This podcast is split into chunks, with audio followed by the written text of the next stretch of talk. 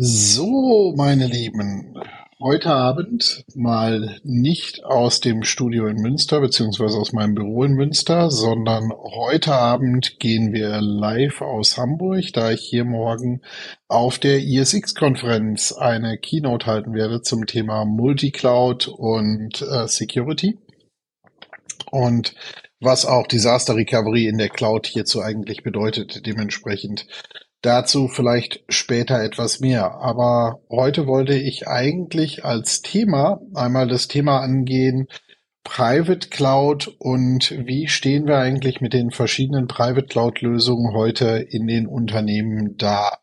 Das, ähm, was ich hier als Grundlage nehmen möchte, ist ein Artikel, der schon ein paar Wochen alt ist, der in der äh, in der CRN entschieden ist weltweit. Und hier hat man sich aber angeschaut, welche Private Cloud oder Hybrid Cloud Umgebungen im Moment bei den Unternehmen eigentlich im Einsatz sind und die Prozentwerte passen eigentlich ziemlich genau oder ziemlich gut zu dem, was ich auch tatsächlich in der Branche ein wenig beobachte. Man hat hier insgesamt, ich glaube, knapp, ähm, was waren es? Ich habe den Bericht hier gerade vor mir, äh, 750 Unternehmen befragt und einfach mal geschaut, was nutzen diese Unternehmen verschiedener Größenordnung eigentlich für Private Cloud Technologien? Also sprich, was kommt zum Einsatz, wenn ich als Unternehmen selber mir meine eigene Cloud im eigenen Unternehmen on-prem hoste?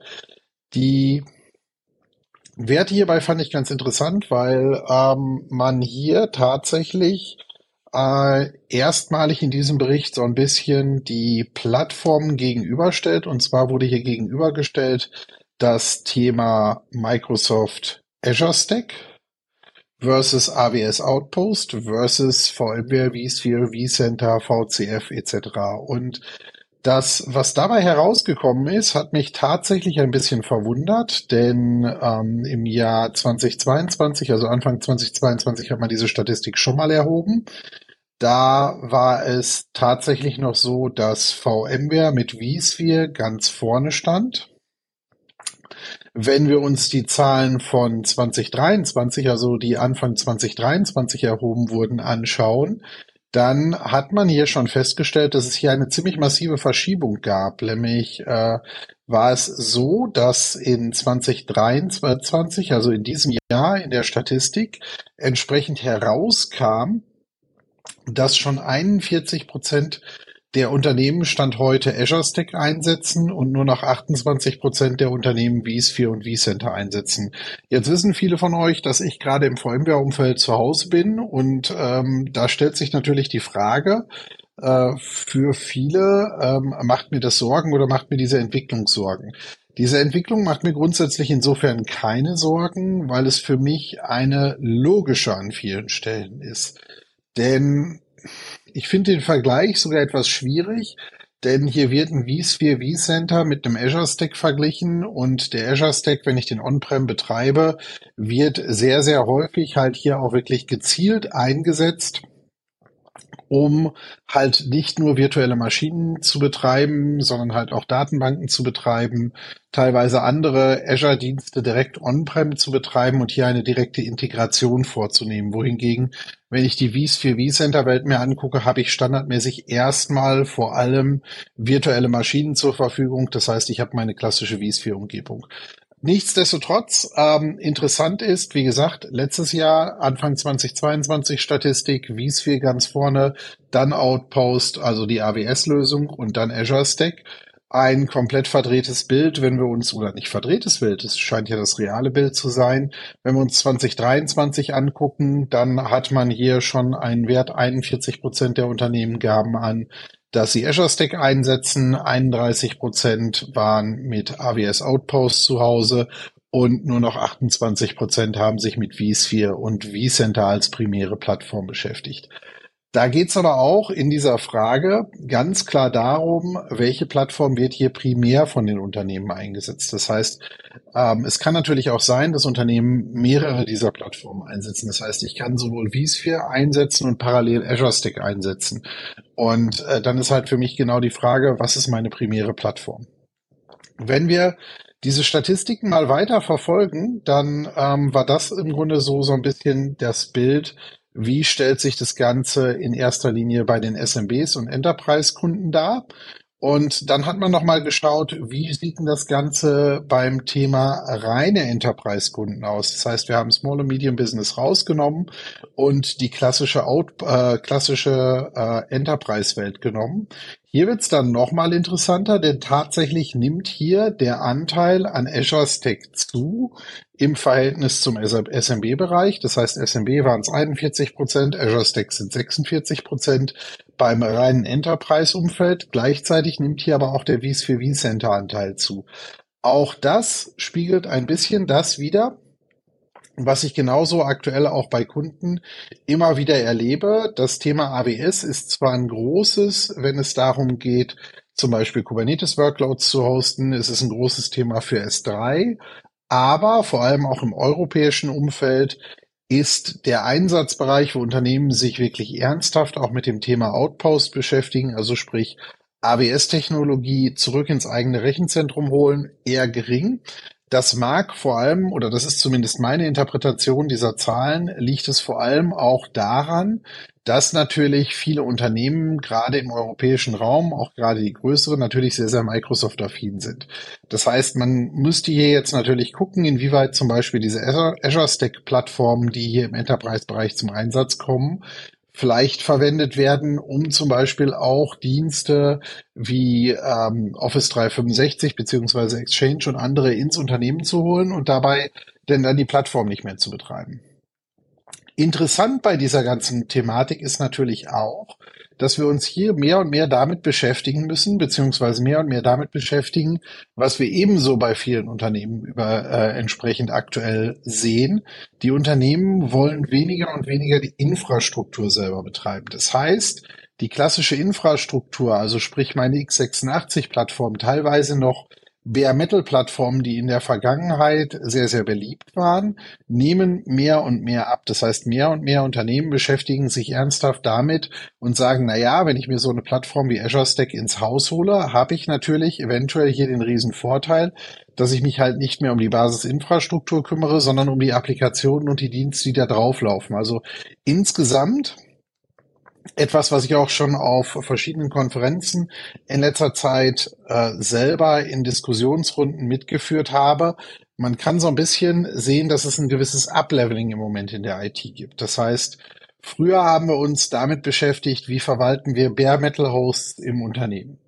Dann kam Virtualisierung. Virtualisierung hat dazu geführt, dass wir uns weniger mit der darunterliegenden Hardware beschäftigen, als mehr mit dem Betriebssystem und was läuft auf dem Betriebssystem das, was wir jetzt mit diesen Private Cloud Plattformen im Grunde erleben, ist eigentlich die nächste Evolutionsgesch Evolutionsgeschichte daraus. Denn mit dieser Private Cloud Thematik ergibt sich jetzt genau eben dieses Bild, dass die Unternehmen noch weniger Infrastruktur selber betreiben wollen. Das heißt, ich will nicht mehr eine Windows-VM betreiben, um darauf einen SQL-Server zu betreiben, sondern ich möchte einen MS SQL-Server zum Beispiel konsumieren ich möchte einen Storage-Dienst konsumieren, ich möchte ein, eine Federation oder ein Directory konsumieren. Und das ist, glaube ich, auch, warum in genau diesen Vergleichswerten ähm, Stand heute der Faktor VMware tatsächlich abnehmend ist. Ich finde oder ich bleib, wie gesagt, dabei bei dem, was ich zu Anfang über diese Statistiken oder über diese Vergleiche schon mal gesagt habe.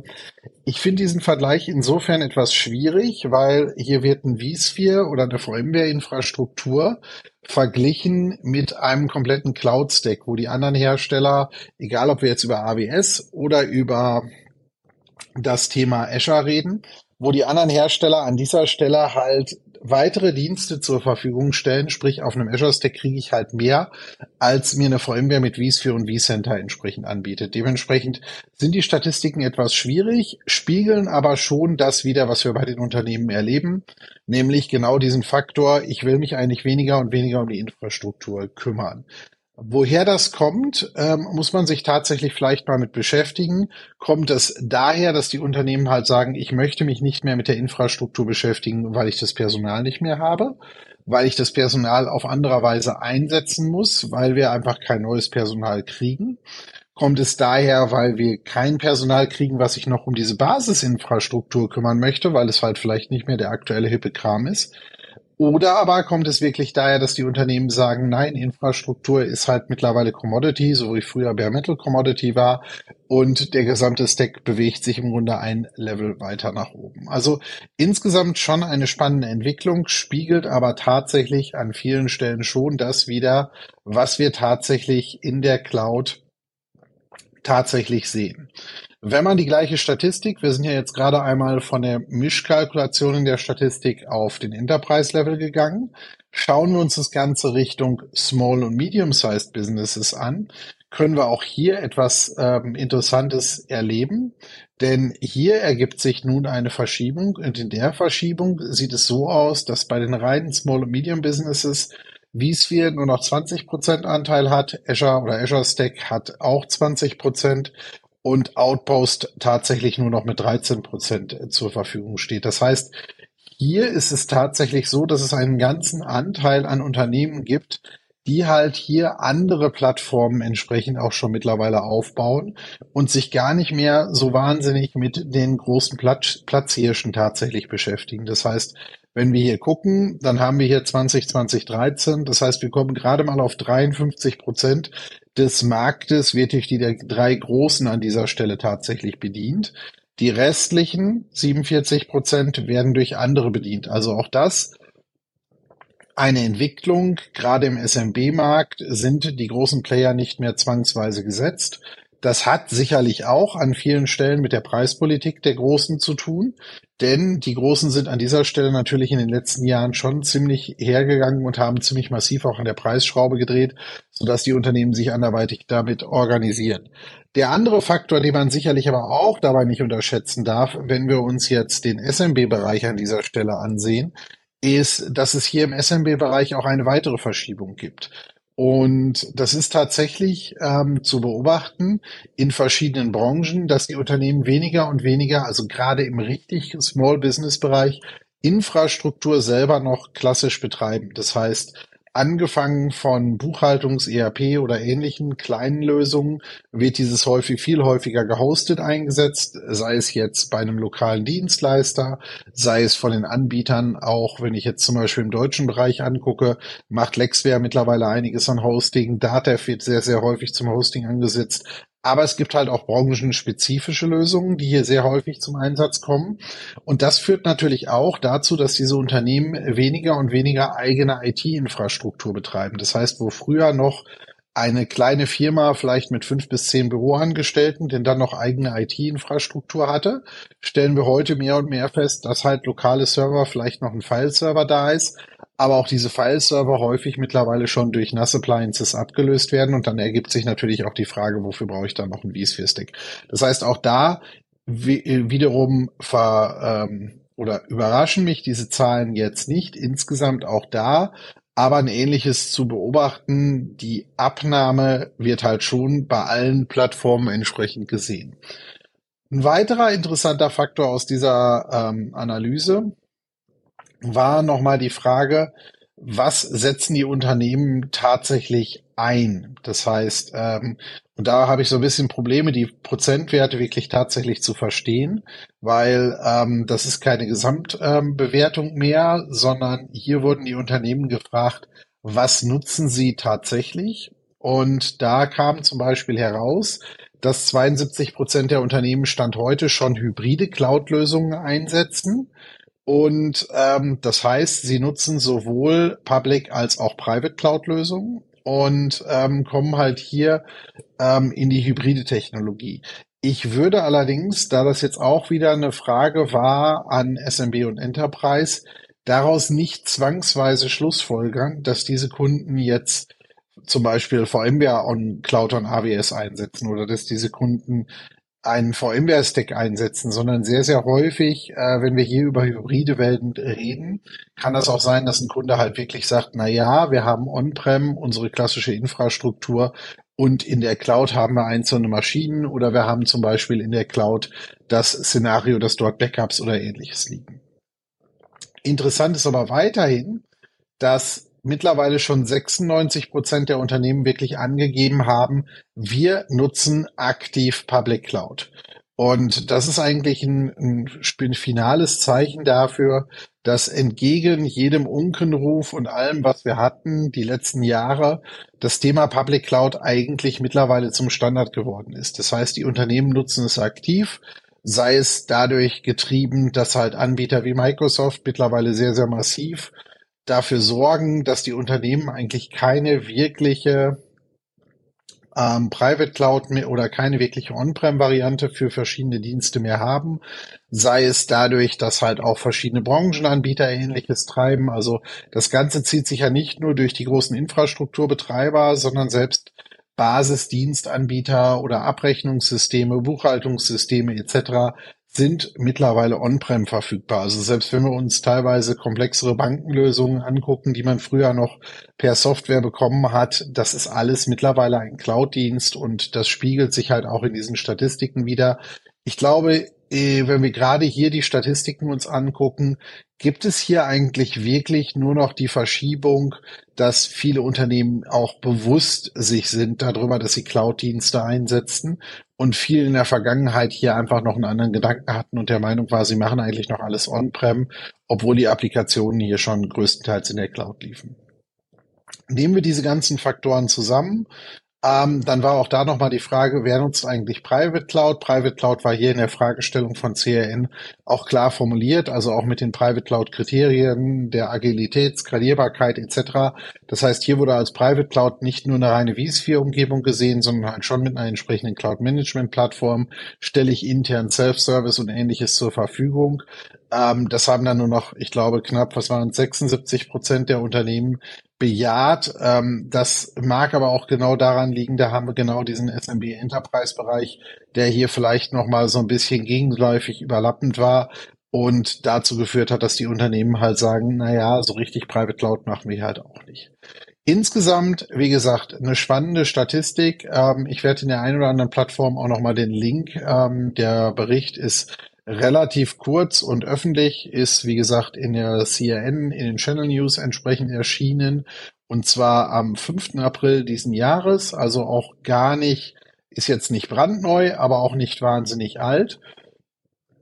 Ich finde es auf jeden Fall ganz, ganz interessant, wie sich der Markt verschiebt. Ähm, ob ich die Statistiken so für voll nehme, weiß ich nicht, weil ich den Vergleich teilweise ein bisschen schwierig finde. Aber insgesamt muss da jeder mal gucken, was er damit macht. Eine andere Statistik, äh, mit der ich mich vor kurzem beschäftigen durfte, konnte, musste, war für einen anderen Kunden, wo es darum geht, wie sind eigentlich aktuell die Cloud-Verteilungen auch in der deutschsprachigen Region ähm, und wer von den Hyperscalern macht eigentlich hier tatsächlich was. Ähm, von der Statistik her kam, also bei den drei großen Hyperscalern, also AWS, Azure und ähm, Google Cloud, und hier kam es zu einem Faktor, dass man knapp über 50 Prozent äh, der Leistungen waren tatsächlich äh, AWS. Ähm, dann kam mit, ich glaube, 30, 35 Prozent bewegte sich irgendwann Microsoft mit Azure und den Rest, der Rest ging dann an Google und diverse. Wichtig bei diesen ganzen Statistiken, wenn man diese Analysen sich anschaut oder auch diese Berichte sich anschaut, man muss immer ganz genau schauen, was genau wurde zum Beispiel bei Microsoft bewertet in diesem Fall. Denn sehr häufig unterscheiden viele dieser äh, Branchenanalysen Stand heute zwischen den SaaS-Diensten von Microsoft und bei Microsoft fällt halt Office 365, Dynamics und diese ganzen Dinge eher in die Kategorie SaaS-Dienst versus der äh, klassischen Cloud-Diensten, also sprich bei Microsoft alles, wo Azure dran steht.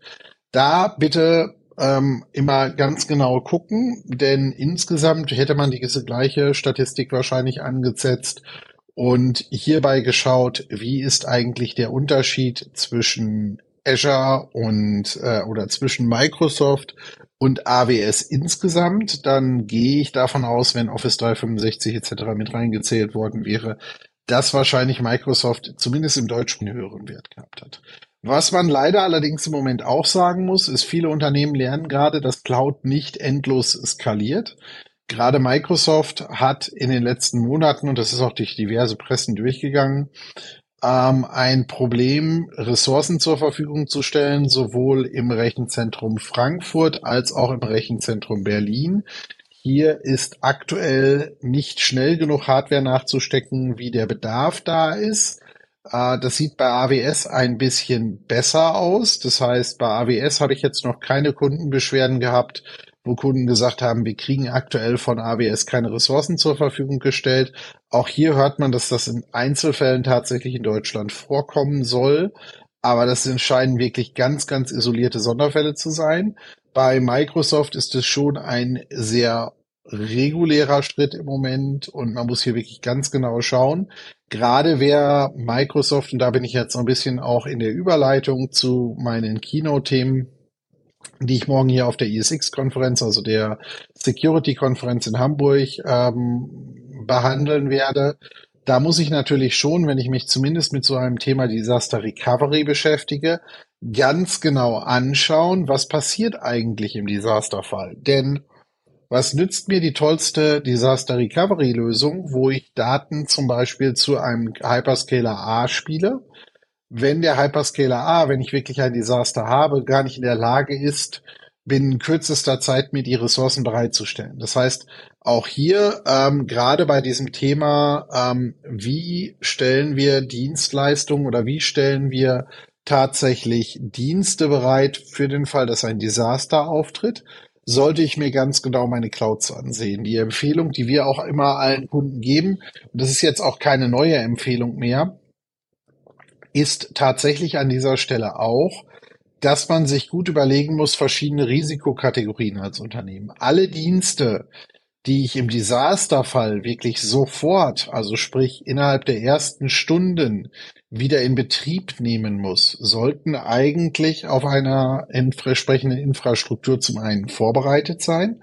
Zum anderen sollten diese Dienste tatsächlich so bereitgestellt sein, dass ich auf dieser Infrastruktur sogenannte reservierte Instanzen habe. Sprich, ich habe diese Infrastruktur schon. Wenn ich erst im Desasterfall selber zugehe und dann Ressourcen anfordere von dem Cloud-Anbieter und ich laufe dann in genau so eine Bedrohung, wie das im Moment bei Microsoft der Fall war in den letzten Wochen manchmal, dann habe ich im Desasterfall ein Problem. Und dann muss ich mich erklären.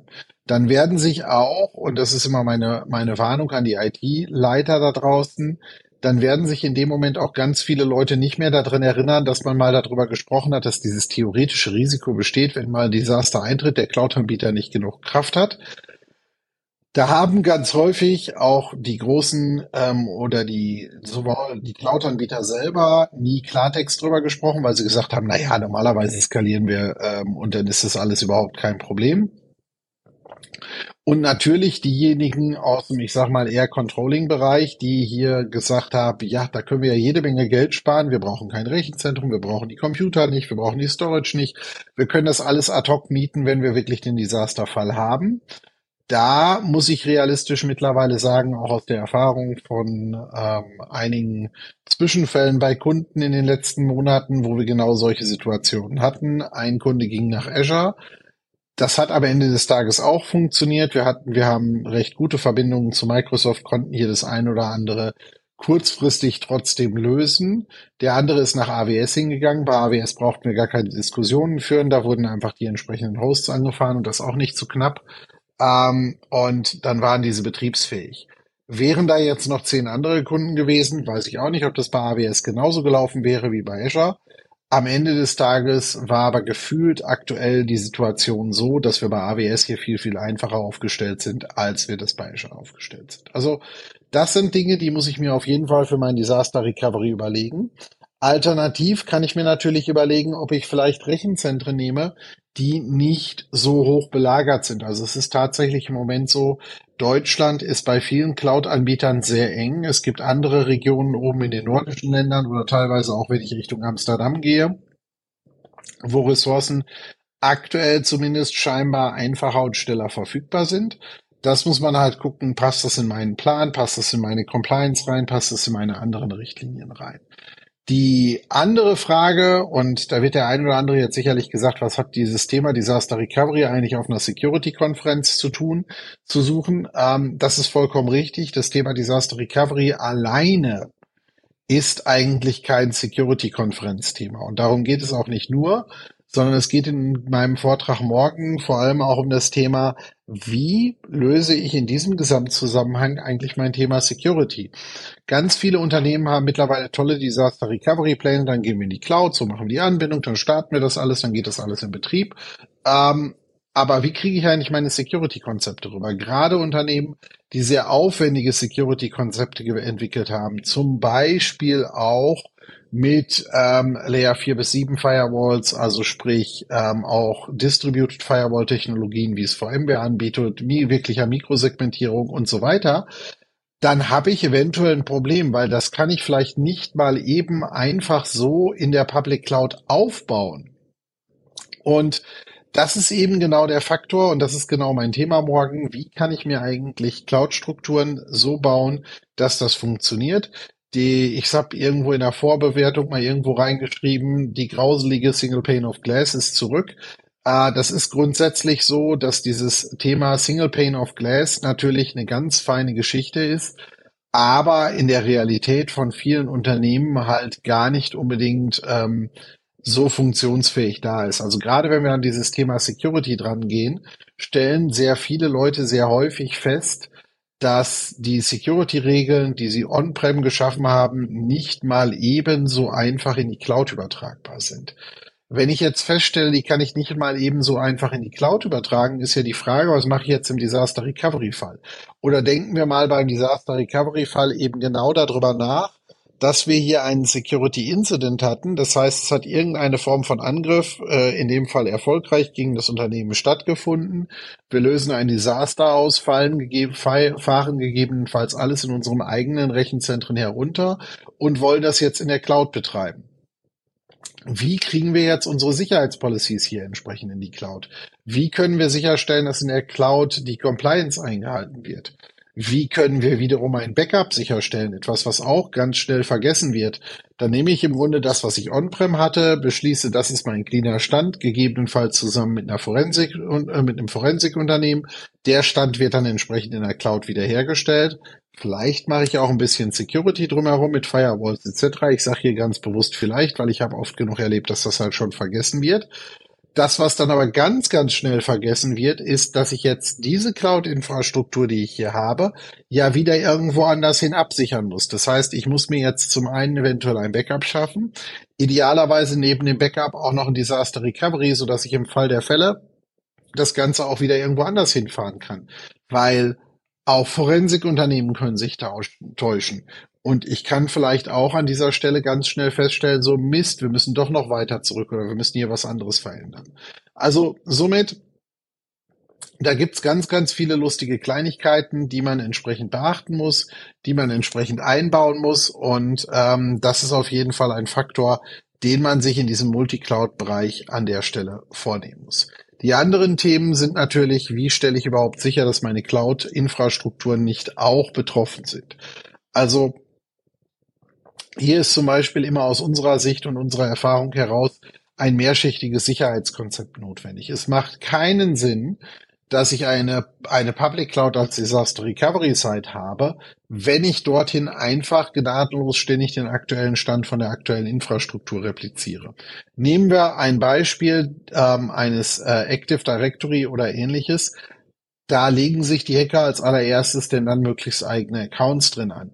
Wenn ich das einfach so eins zu eins in meine Disaster Recovery Cloud übertrage, habe ich das Problem dort auch. Da muss ich weit genug zurückgehen. Jetzt haben wir dann wieder das Diskussionsthema oder das Problem, wie frühzeitig erkennen wir eigentlich den Angriff? Wie frühzeitig reagieren wir auf den Angriff? Und was können wir hier wirklich einsteuern? Und das sind halt so Faktoren, mit denen man muss man sich alles in diesem Cloud-Thema beschäftigen. Hinzu kommen dann noch Unternehmen, die sagen, ja, ja, wir wollen aber ganz sicher sein, so deshalb machen wir Disaster Recovery in zwei Clouds. Auch das kann man machen, wo Unternehmen dann sagen, na ja, für den Fall des Desasters, die Server haben wir nach AWS gepackt, alles was Frontend ist, geht zu Microsoft hin. Das birgt natürlich noch eine Komplexität mehr, weil das, was ich on-prem vielleicht alles in einem Rechenzentrum habe, habe ich jetzt auf zwei Clouds verteilt. Ich muss also jetzt Security Policies zwischen den Clouds entsprechend schaffen. Habe ich diese Regelwerke überhaupt? Sind die Regelwerkdokumentationen aktuell? Ähm, wir haben Fälle in letzter Zeit tatsächlich äh, beobachtet bei Kunden, wo solche Vorfälle waren, wo man realistisch über Wochen hinweg Firewall-Routinen und andere Dinge wieder neu aufbauen muss, um hier überhaupt eine Basis wieder reinzukriegen. Also auch da überlegen, wie geht das Ganze halt wirklich in der Praxis, wenn wir halt hier wirklich mal in die Lage kommen und recovern müssen. Also insgesamt, ich freue mich auf morgen. Ich habe leider nur, ich glaube, 25 Minuten. Das heißt, nach 20 Minuten geht's schon in die Diskussionsrunde rein. Ähm, aber ich habe ein ähnliches Thema noch mal in einigen Wochen, Monaten auch auf einer Cloud-Konferenz. Da habe ich dann eine Podiumsdiskussion, die ich dazu leite. Das heißt, ich halte erst eine Keynote und habe dann drei oder vier Besucher mit auf der Bühne, da werden äh, größere deutsche Unternehmen unter anderem dabei sein, die sich dort hinsetzen. Ein Unternehmen hat eine reine Single-Cloud-Infrastruktur, eins eine Multicloud. Sind übrigens alles keine Kunden von uns. Äh, das macht es für mich umso spannender. Ähm, war auch ganz bewusst so gewählt. Das heißt, da mache ich erst Keynote und werde dann so ein bisschen die Moderation übernehmen, um so ein bisschen in die Pro- und Contra-Diskussion zwischen den verschiedenen Plattformen zu kommen. Auf jeden Fall aus meiner Sicht auch eine ganz, ganz hochspannende Thematik, die da zum Tragen kommt. So, ähm, so viel meine Gedanken erstmal zum einen zu dem CRN-Report, ähm, aktuellen State ähm, Private Public Cloud. Das andere Thema, was wir gerade besprochen haben, war das Thema, wie gehen wir mit Security in einer, in einer Multicloud um, also sprich das, was ich auch morgen in meiner Keynote erzähle. Wer morgen in Hamburg übrigens nicht dabei ist, die gleiche Konferenz, die ISX-Konferenz, findet nochmal nächste Woche in Mainz und in München statt. Auch da freue ich mich natürlich über jeden bekannten Besucher, der gerne vorbeikommt und mich dann auch gerne besser meistens nach der nach dem Vortrag anspricht. Vorher ähm, ist meistens immer noch viel zu organisieren. Aber natürlich, ähm, also jetzt eine halbe Stunde oder 20 Minuten vor dem Vortrag, ähm, wer mich vormittags anspricht oder so, immer, immer gerne. Ähm, danach geht's tatsächlich für mich ähm, auf eine Fernreise, da erzähle ich aber gleich noch mal was zu. Diese Woche, wie gesagt, äh, morgen ISX-Konferenz in Hamburg. Dann geht es morgen Abend für mich von Hamburg nach Frankfurt weiter. Und am Donnerstag bin ich dann in Frankfurt auf der VMware User Group Konferenz. Ich werde nicht den ganzen Tag leider da sein können. Ich werde irgendwann im Laufe des Vormittages, wahrscheinlich irgendwann zwischen 10 und 11 auftauchen und ich denke bis 15 Uhr, 15.30 Uhr da sein. Am einfachsten kann man mich auf jeden Fall auf dem Comdivision Stand finden. Wir haben dort tatsächlich einen eigenen Stand. Ich die Karte richtig gesehen habe, ziemlich weit hinten in der Ecke. Ähm, aber dafür ist es dort wahrscheinlich schön ruhig meldet euch da auf jeden Fall gerne. Wenn ich nicht da bin, sind, ähm, wenn ich es richtig im Kopf habe, der Alan Gienritz da, unser Kollege aus Belgien, ähm, auch sehr bekannt in der Community für all die Dinge, die er rund um ARIA Operations macht. Der Jens Hennig ist da, unser absoluter VDI-Guru, ähm, der neben dem Horizon und Azure Thema für die BMW auch viele andere Kunden auf ähnlichem Thema begleitet. Also auch der hier ein direkter Ansprechpartner. Wie gesagt, das ist am Donnerstag, den 29. Juni in Frankfurt. Googelt einfach mal nach VMAG oder DE VMAG Konferenz und dann werdet ihr das finden. Bitte dran denken, ihr müsst euch vorher anmelden. Anmeldung ist aber kostenlos. Also somit Wer dahin kommen möchte, gerne dahin. Für mich, wie gesagt, nächste Woche noch zweimal ISX-Konferenz. Die findet nämlich dieses Jahr an drei Standorten statt. Ich bin alle drei Male dabei. Das freut mich sehr. Und dann geht's anschließend freitags für mich tatsächlich von München aus direkt nach San Francisco. Ich werde mal wieder anderthalb Wochen ähm, den VMware Campus unsicher machen. Na, nicht unsicher machen. Der wird eigentlich nur sicherer und besser, wenn ich vorbeikomme aber ich werde bei VMware sein und äh, auch bei einigen anderen Unternehmen. Da werde ich euch auf jeden Fall wie immer auf meinen Reisen ein wenig mitnehmen und euch auch von dort berichten. Ähm, aktueller Stand äh, findet auch das Live-Recording die nächsten zwei Wochen ganz normal, zwei, drei Wochen ganz normal statt. Ob das in den USA zur gleichen Zeit etwas eher, etwas später ist, müssen wir noch mal schauen.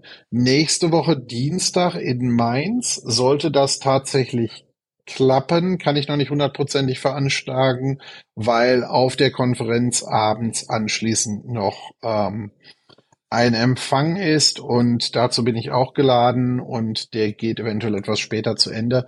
Dementsprechend schauen wir mal, ob das nächste Woche am Dienstag klappt. Ansonsten gucke ich, ob ich das eventuell auf den Mittwoch verlegt kriege oder ansonsten machen wir das halt zu einem späteren Zeitpunkt dann oder für eine Woche muss es dann ausfallen.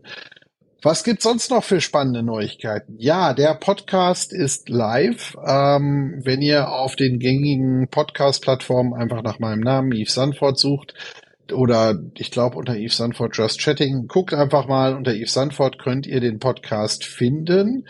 Diejenigen, die live immer bei den Sessions montags, dienstags dabei sind, die werden da nichts Neues finden, denn die Sessions sind eigentlich nur die recordeten Sessions von hier. Hier und da haben wir noch mal ein bisschen geschnitten. Aber im Großen und Ganzen sind das eins zu eins die recordeten Sessions.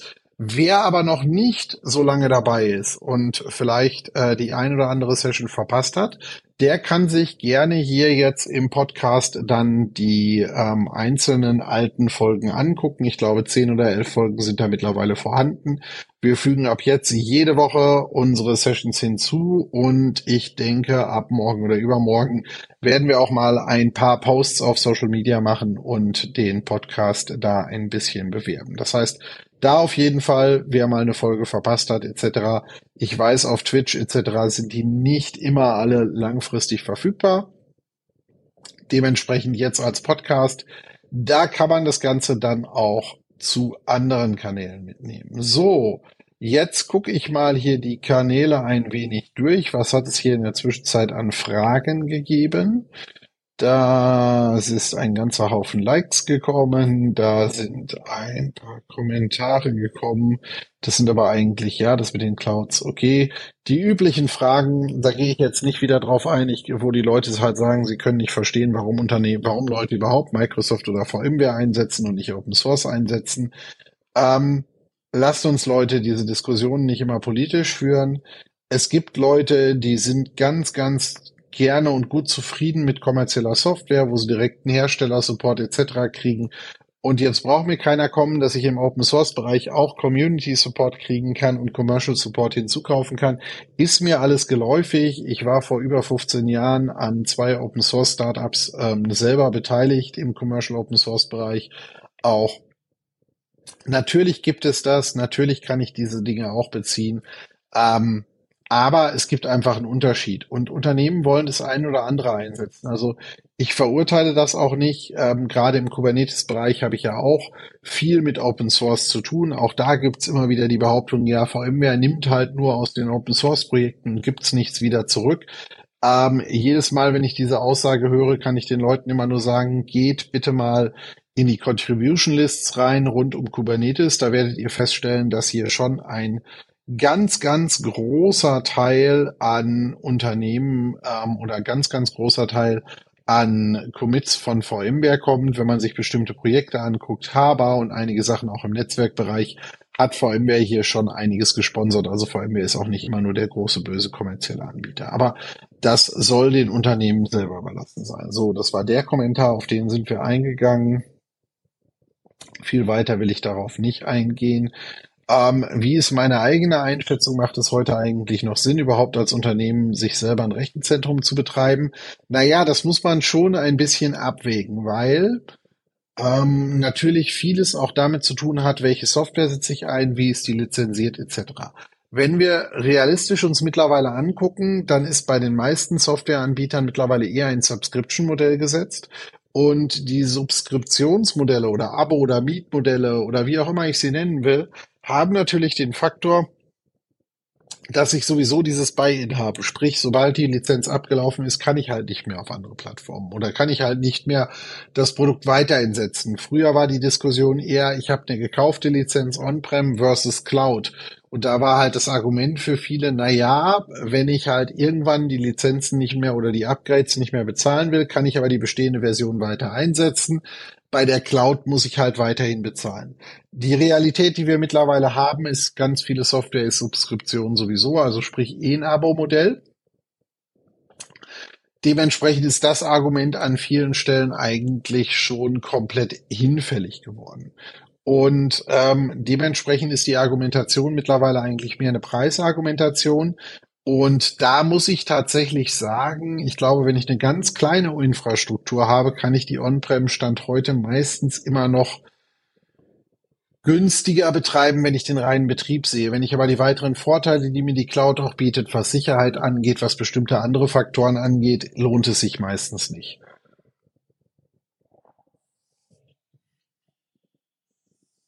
Wir, also zum Beispiel, ähm, ähm, wenn ich bei uns auf die Comdivision gucke, ja, viele wissen, wir haben tatsächlich noch ähm, ein eigenes Rechenzentrum. Dieses Rechenzentrum wird auch mit einem VMware-Stack betrieben.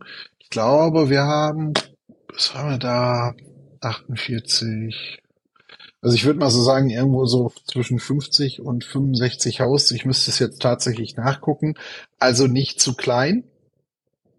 Da ist aber tatsächlich mittlerweile so gut wie nichts mehr Produktives von uns drin. Fast alle Dienste, die wir auch in der Comdivision nutzen, egal ob das Projektmanagement ist, ERP ist, ob das äh, E-Mail, ähm, Antivirus-Dienste, Security-Sachen, die wir für uns selber einsetzen oder für Kunden einsetzen, ähm, SD-WAN-Lösungen und, und, und, und, und. Das nutzen wir mittlerweile alles aus der Cloud, da betreiben wir so gut wie nichts mehr selber. Was läuft in unserem Rechenzentrum? In unserem Rechenzentrum laufen vor allem äh, Proof-of-Concept-Umgebungen, Testumgebungen, Schulungsumgebungen, Spielwiesen für die Kollegen. All diese Dinge laufen bei uns im eigenen Rechenzentrum, aber im eigenen Rechenzentrum läuft, wie gesagt, so gut wie keine oder ich glaube mittlerweile fast keine mehr. Ähm, also das sind vielleicht noch ein, zwei VMs.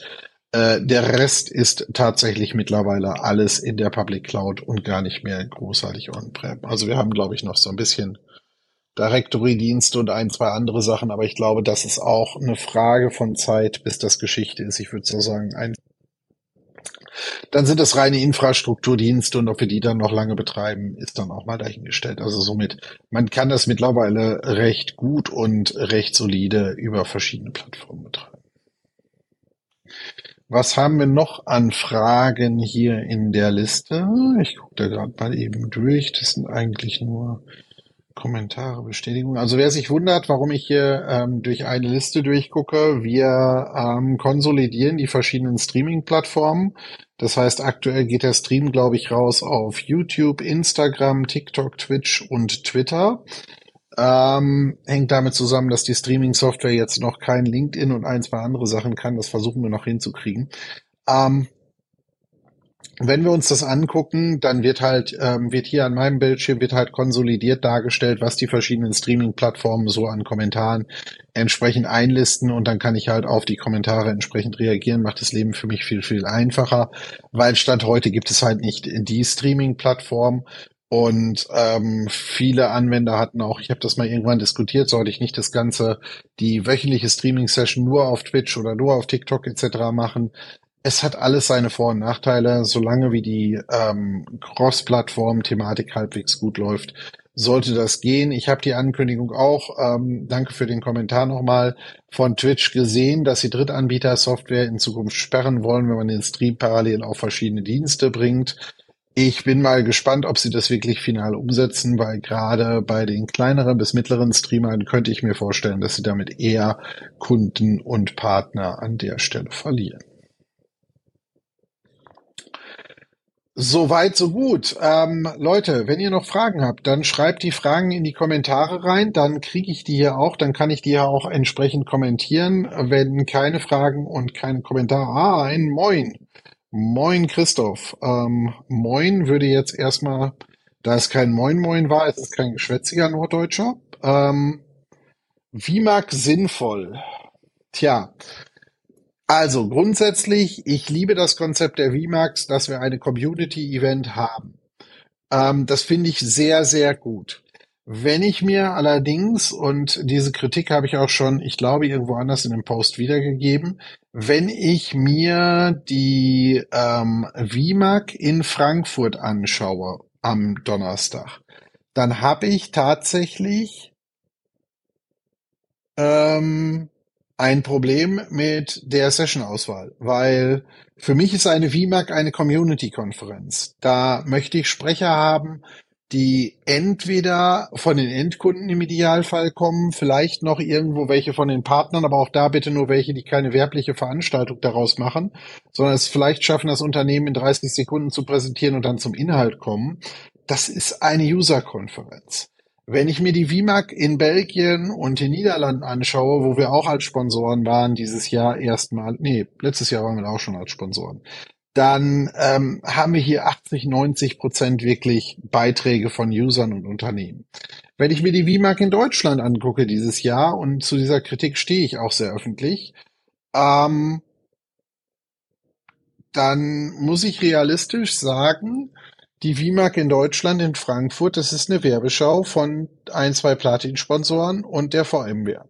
Wenn ich mir dazu noch angucke, wie man die Stände platziert hat, dann ähm, ist das eine hochgradig kommerzielle Veranstaltung. Ich bin gespannt, was da am Donnerstag passiert. Ähm, ich finde es sehr, sehr, sehr, sehr schade, weil es gibt eigentlich in Deutschland genügend Unternehmen, die hier auch was präsentieren könnten und wollen würden. Ähm, und ähm, das finde ich tatsächlich sehr, sehr schade. Ähm, ich selber weiß von zwei Kunden, die sich an verschiedenen Stellen bemüht haben, Vorträge einzureichen. Und es hat einfach keinen in Frankfurt interessiert. Und ähm, das finde ich halt ähm, wirklich eine ganz sparsame Geschichte, die da in Frankfurt am Donnerstag abläuft. Ähm, ich bin da auch ganz ehrlich. Deshalb treten wir auch nur noch mit einem reduzierten Team dieses Mal an. Geplant waren eigentlich, dass wir fast mit zehn Mann oder sowas kommen. Wir sind jetzt am Ende des Tages nur noch, ich glaube, mit drei oder vier Mann da, weil wir einfach den Sinn in der Veranstaltung so nicht sehen. Es ist schade. Es ist schade, wenn man sieht, was in anderen Ländern abläuft. Dementsprechend bin ich hundertprozentig dabei, wenn ihr mir hier schreibt, die Agenda Donnerstag reizt mich null. Kann ich verstehen. Ähm, wird Zeit, dass hier einiges äh, sich ändert. Ähm, ich finde es auch grenzwertig, dass denn dann ähm, die Haupt-VMAG-Leader in Deutschland eigentlich fast nur noch aus Partnerunternehmen bestehen und nicht mehr aus ähm, Endkunden. Da sollte es auch eine Limitierung geben. Wie gesagt, wir sind gerne Sponsor von solchen Events, aber ähm, WIMAG Deutschland, so wie es dieses Jahr läuft, da in Frankfurt, sind wir mit hoher Wahrscheinlichkeit das letzte Mal dabei und werden uns auf andere Länder fokussieren, die hier wirklich das Community-Konzept äh, verfolgen. So, dann war eine andere Frage. Seid ihr bei der Auswahl von VMware Explore Submissions involviert? Nein, sind wir nicht. Dann würden wir erstmal unsere eigenen Sessions genehmigen. Ähm, wir haben zwar Sessions in Las Vegas und ich gehe auch davon aus, dass wir Sessions in, San äh, in Barcelona haben werden. Ähm, wir selber sind nicht involviert. Das ist tatsächlich läuft es. Ich weiß nicht, ob es wirklich hundertprozentig dieses Jahr wieder so läuft, aber in der Vergangenheit war das so, dass äh, die Sessions, die eingereicht werden, an die verschiedenen Business Units gehen. Das heißt, wenn du zum Beispiel was zum Thema Tanso machst, geht's an die entsprechende App Modernization Group und dann haben die für das Jahr ein Schwerpunktthema und Kategorien vorgelegt. Ich würde mir wünschen, dass der Prozess ein bisschen offener ist. Es ist aber eine kommerzielle Konferenz und ähm, dementsprechend kann man dazu stehen, wie man möchte. Ein bisschen mehr Feedback wäre manchmal schön, warum die Session nicht genommen wird. Andersrum haben die Tausende von Session Submissions. Da kann ich auch nicht alles überprüfen. Ähm, somit, äh, nein, wir sind nicht involviert. Nein, ähm, ich habe auch keine Chance, da was zu machen. Die Erfahrung in der Vergangenheit hat gezeigt, und ich glaube, Barcelona ist jetzt schon zu. Die Erfahrung der Vergangenheit hat normalerweise gezeigt, kann auch sein, dass äh, Barcelona noch offen ist, eine Veranstaltung oder ein Beitrag, der vor allem aus Endkundensicht geht, geht am ehesten durch oder wird am ehesten genehmigt. Ähm, vor allem, wenn du den dann noch mit einer VMware, mit einer ähm, Person dabei machst. Die andere Frage, sind die Explore Sessions nur on-prem oder auch virtuell? Also es ist so, dass ein ganzer Schwung an Explore Sessions recorded wird.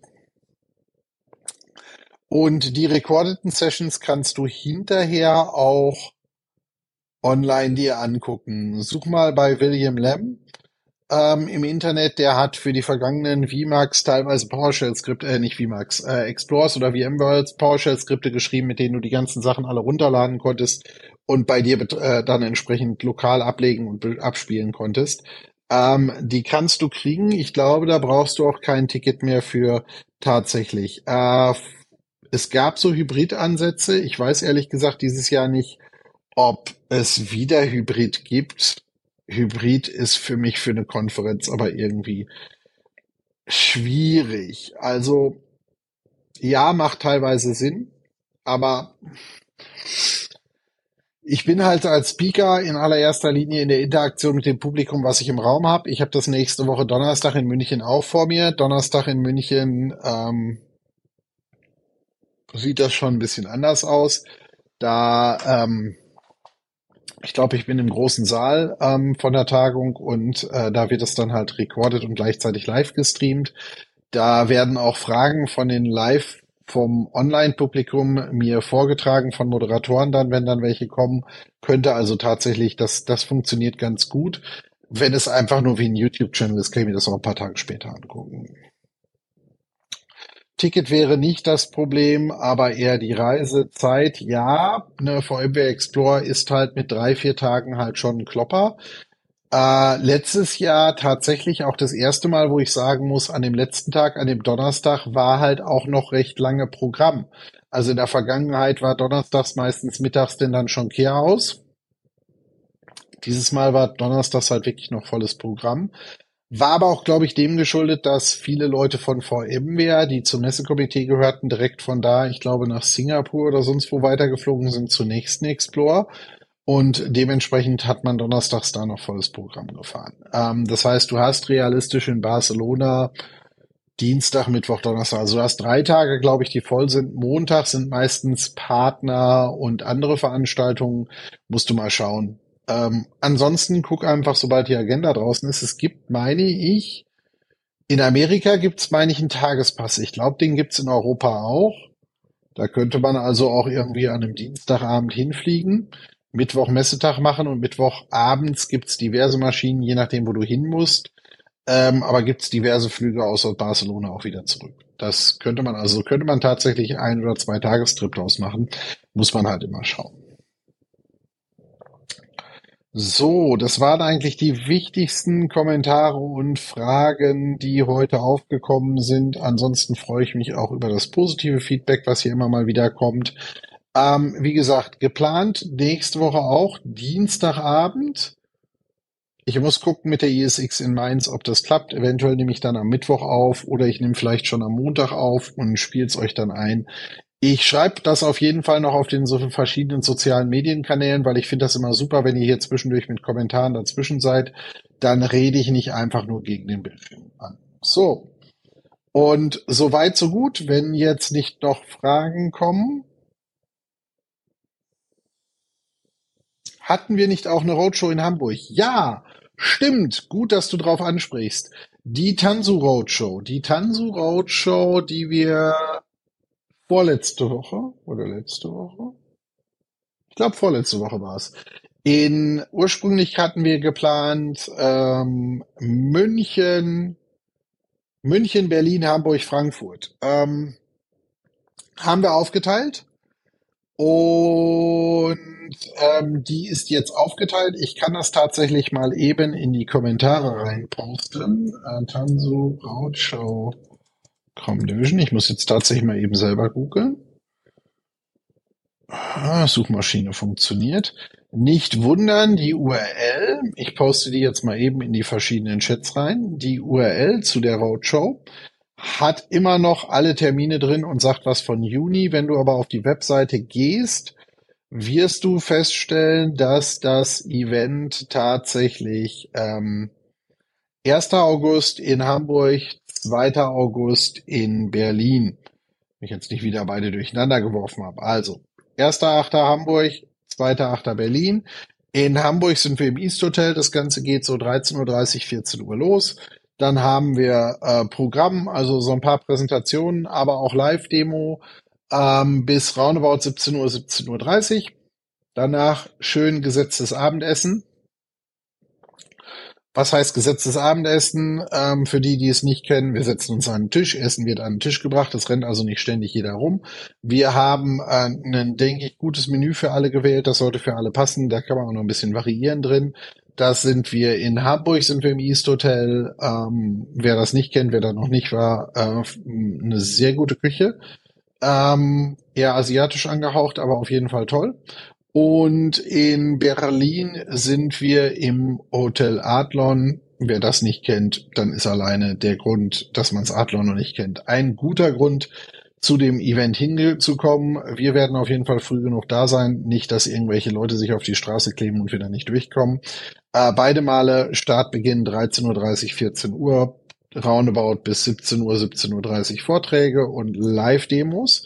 Auch Live-Demos, wo ihr Fragen stellen könnt und Sascha und ich euch versuchen dann die Probleme oder Fragestellungen, die ihr habt, live zu beantworten und danach dann halt ähm, Essen mit Ausklang und ähm, da freuen wir uns auf jeden Fall schon drauf. Also Link nochmal gerade in die Kommentare reingepackt. Ansonsten könnt ihr auch einfach bei Google eingeben Tanso Roadshow Comdivision und ähm, zumindest meine Suchversuche jetzt gerade haben eigentlich das so ziemlich mit als ersten oder zweiten Treffer immer ausgespuckt.